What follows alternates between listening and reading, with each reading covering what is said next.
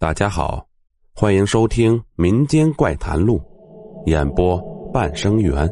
本集故事开始了。休闲的时候，我和老张打算去山野间游玩一圈，没想到风声被唐欢听到，他立即就收拾好东西跟我们去了。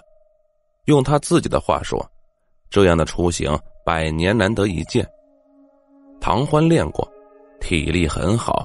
会攀岩爬树，倒是我们两个男子汉落下风了。在山林间的游玩，体力消耗远远超出我们的想象，因此食物吃得很快。当食物吃完时，我们正处在一片不知道什么树的林子中。老张自是石路高手，小时候常在山林中跑，确实给了他不少经验和自信。可是绕了半天。不要说城市村庄，就连这片林子都没走出去。我们又朝着一个方向走，但前方不是高崖就是沟壑，走不通。我和唐欢心里有些着急，但也算沉稳。老张脸色很不好看，但也镇定自若。他不断安慰我们，一定找得到人家的，带领我们不断探求新路。直到我们绕得满头大汗、筋疲力尽时，才不得不为精力考虑而停下来。但是，一休息，心里又慌起来了。听说人们在丛林里迷路，那里不是雾气弥漫，就是黑暗阴森。可这里阳光明媚，一片开朗，绿意盎然，怎么会走不出去呢？休息片刻后，我们商定让唐欢爬上高崖。远眺找到出路，那高崖落脚点很多，但看上去很险峻，爬上去很麻烦。我顿时就打消了爬上去的念头。唐欢爬上去后，站在崖边上望了望，对我们摇摇头，然后走向离去。正当我问老张时，忽然一声惊呼，唐欢从高崖上掉了下来。因为老张离崖底比较近，我大喝一声：“老张！”他连忙去接。不知老张是怎么接的，接倒是接住了，但仅仅只是护住了唐欢的后脑。唐欢的右手代替全身承受撞击，此时摔的是血肉模糊。唐欢张开嘴，微微说了一句：“快跑！”我们也顾不上这么多了，背起唐欢就慌不择路的跑了。到了一个开阔地带，我们才停了下来，处理唐欢的伤口。唐欢其他地方没什么大事，但这右手却摔得粉碎，整只手臂都是碎骨头，断骨头和残碎的肉，惨不忍睹。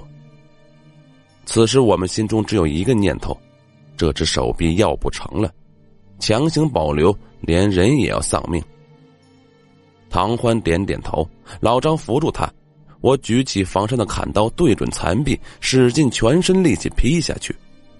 唐欢的眼睛顿时睁得圆大。等唐欢缓和的差不多了，我们又为食物的问题发愁起来。这一路上都没看见能吃的，看着那只断臂，我的脑子里涌出一个疯狂的念头：咱们把断臂吃了吧！我生了一堆火，把断臂烤了烤。唐欢蹙着柳眉吃着，不知道他吃自己的肉是什么感想。老张看样子是欲吐不能，我当时不太在意，但吃过之后还是感到一阵阵后怕。休息片刻，我们又起身赶路。唐欢的伤口只是包扎了一下，还得赶到医院去治疗。这时候，我忽然发现这白天怎么这么长？食物仍然困扰着我们，但更让我们痛心的是唐欢的手臂，这么好的一个姑娘就……唉，说句实话，对于我们这些不常用手机的人，到关键时刻才想得起手机。不过想起也没用啊！不要说手机，连手表都失灵了，其他仪器无一例外的失灵了。虽然早猜到会是这样，但我们的心里还是一阵空落。我们居然又走到了唐欢落崖的地方。唐欢抬头，定定的望着什么。朝上望去，正好在高崖正中，长着一棵我们不知道的树。唐欢说，他掉下来的时候被这树挡了一下，折断了一大根树枝。此时他怎么没事了？的确呀，我转念一想，这么高的地方，老张很难接住，就算接住了，也是粉身碎骨了。唐欢忽然说道：“李潇，快把树枝插到我的伤口上来。”我转身一看，身后的树林和悬崖上那一棵树是一个品种。我爬上树，掰下来一根合适的，摘掉树叶，麻木的插到了唐欢的伤口上，再包了起来。唐欢忍着剧痛，静静的站了一会儿，忽然欢脱的说道：“我的手臂能动了。”我跟老张惊奇的望着，那树枝居然动了起来，小枝条能够屈伸。唐欢可以操控这的树枝当他的手臂。我突发奇想，又爬上树，扯下一些小枝条插在头上，又在阳光底下一站，竟然感觉一股能量从树枝传来。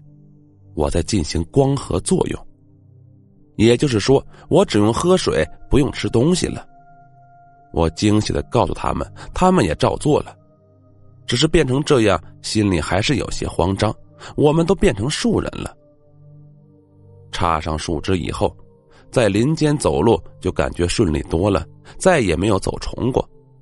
奇怪的是，天还亮着，好像永远都不会暗下去。走了一段，我们听到动静，就躲在丛林里往生源处看去。那是一个开阔地带，此时那里正停留着几个毛茸茸的团形大怪物。唐欢说：“他就是在悬崖上。”遇到这种怪物，张牙舞爪的抓来，他才吓得往后一跳，结果就掉下了悬崖。这种动物是做滚着或跳着移动的，四肢非常短，体型非常大，而看上去还是凶猛的肉食动物。反正也不急于时，我们打算等这些怪物走了之后再说。他们似乎停留了很长时间，反正我的表坏了，对时间观念呆滞了。等他们走后，我们才起身离开，却听见唐欢高呼一声：“我的脚动不了了。”我们也是如此。老张定定一看，惊恐的说道：“我们好像生根了。”我和唐欢冷汗直冒。果然，天下没有免费的午餐。趁还没有长定根，我们赶快拔了起来。费了九牛二虎之力，我们才把根拔出来。好一段时间没喝水，不感到渴。竟然是根在吸水。出来到阳光下，我发现唐欢部分皮肤的颜色已经变成了树皮的颜色，而老张的脸上已经开始生出树皮的褶皱。相信我也差不多。唐欢想哭，我想怒。就在这时，我听到一声喇叭声，那是大卡车的声音。我循着声音望去，老张和唐欢紧随其后。再站一下，又要生根了。不知为何，奔跑显得异常艰难，但那是我唯一的信念。终于，我冲了出去，看到了人来人往的大街，老张和唐欢也冲了出来。这时，我们互相发现，身上的树枝已经不见了。更让我们惊奇的是，接在唐欢手臂上的断枝，此刻居然变成了手臂。唐欢看清后，喜出望外。往回看，树林一片阴暗，早已不是我们当初待的那片树林了。走在大街上，虽然不知道这是什么地方，但总算是出来了。此时已接近暮色，我们心里一阵轻松。回去之后，我一定要把这东西写下来。”唐欢高兴的说道。